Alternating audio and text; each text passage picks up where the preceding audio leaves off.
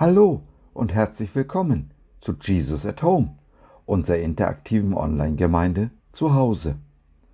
Wir sind Sabine und Josef und wir freuen uns sehr, dass du dich reingeklickt hast. Schön, dass du dabei bist.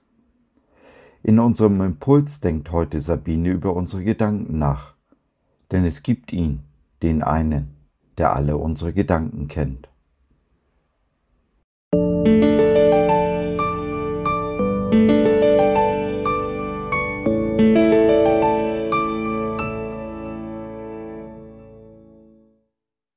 Kannst du Gedanken lesen? Sind die Gedanken frei? Ein Impuls von Sabine. Ich sitze oder stehe auf, so weißt du es. Du verstehst meine Gedanken von ferne. Psalm 139, Vers 17. Kannst du Gedanken lesen? Nein, Gott hat diese Fähigkeit. Schon im Alten Testament drückt Gott seinen Zorn über sein Volk aus, indem sich viele von ihm abgewendet hatten und Götzen anbeteten. In Jesaja 65, Vers 7 heißt es, den ganzen Tag habe ich meine Hände nach einem widerspenstigen Volk ausgestreckt, das seinen eigenen Gedanken nachgeht, auf einem Weg, der nicht gut ist. Auch Jesus kann Gedanken lesen. In den Evangelien ist mehrfach zu lesen, wie Jesus die Gedanken der Menschen um ihn herum wahrnahm und darauf einging. Dies galt für die Pharisäer ebenso wie für die Jünger. In Lukas 9, Vers 46 folgende lesen wir zum Beispiel Es schlich sich aber der Gedanke bei ihnen ein, wer wohl der Größte unter ihnen sei. Da nun Jesus die Gedanken ihres Herzens sah, nahm er ein Kind und stellte es neben sich. Dann erklärte er den Jüngern, wie Größe im himmlischen Königreich bemessen wird. Am Palmsonntag erinnern wir uns daran, wie Jesus auf einem Eselsfohlen im Triumphzug nach Jerusalem kam, bejubelt von einer großen Menschenmenge, die ihn als König pries. Vergleiche Johannes 12, Verse 12 bis 15. Wie mag es für Jesus gewesen sein, zu wissen, dass die Gedanken dieser Menschen sich schon sehr bald von ihm abkehren, ja sich sogar gegen ihn wenden würden? Die Gedanken sind frei, so heißt es in einem fast 250 Jahre alten deutschen Volkslied, das noch heute immer dort zitiert wird, wo Menschen von Seiten des Staates, in dem sie leben, Beschränkungen erfahren in Bezug auf das, was sie denken und leben dürfen. Die systematische Kontrolle der Menschen in China, insbesondere die der Christen, ist hierfür ein aktuelles Beispiel. Gott kontrolliert nicht unsere Gedanken. Er hat uns Freiheit geschenkt. Eine Freiheit, die tief in seiner Liebe verwurzelt ist. Gerade deshalb ist ihm aber nicht egal, was wir denken in Bezug auf ihn, wie auch in Bezug auf unsere Nächsten. In Jesaja 55, Verse 6 bis 9 heißt es, Sucht den Herrn, solange er zu finden ist. Ruft ihn an, während er nahe ist. Der Gottlose verlasse seinen Weg und der Übeltäter seine Gedanken. Und er kehre um zu dem Herrn, so wird er sich über ihn erbarmen. Und zu unserem Gott, denn bei ihm ist viel Vergebung. Denn meine Gedanken sind nicht eure Gedanken, und eure Wege sind nicht meine Wege, spricht der Herr, sondern so hoch der Himmel über der Erde ist, so viel höher sind meine Wege als eure Wege und meine Gedanken als eure Gedanken. Ab Vers 10 lesen wir weiter.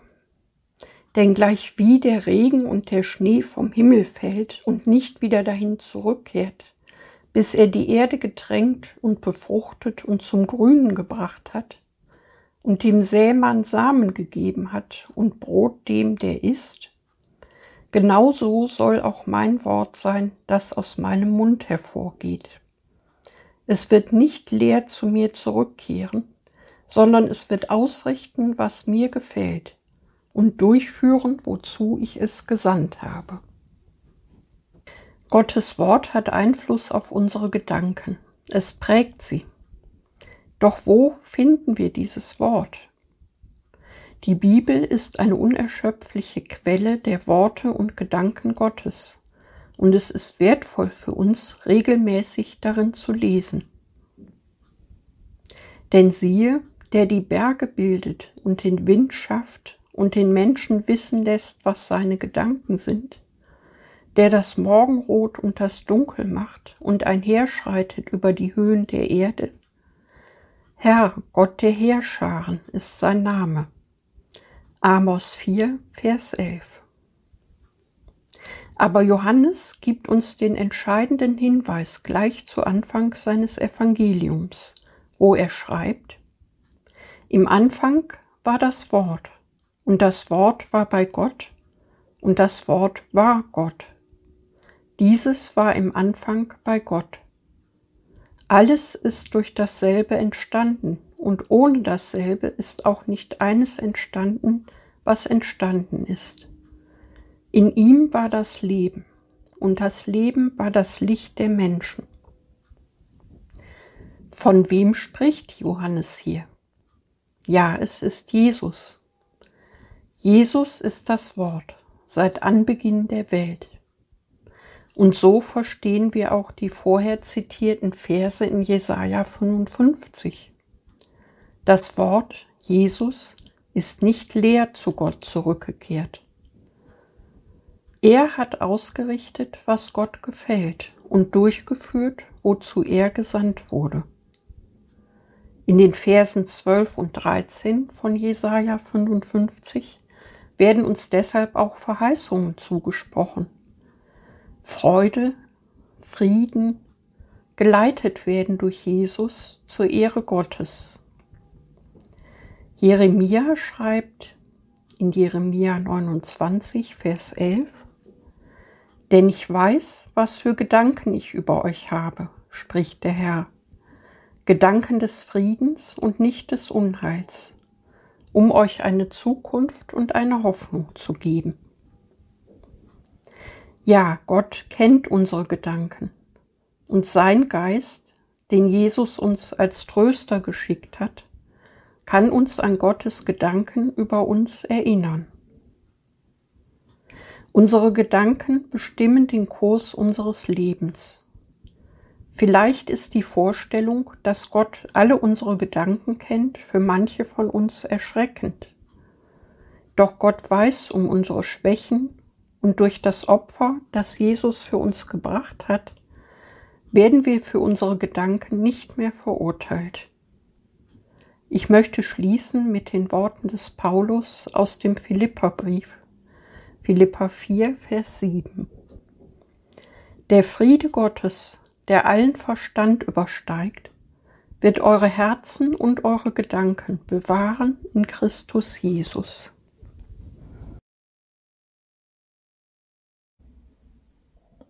So, das war's für heute. Danke, dass du dir die Zeit genommen hast.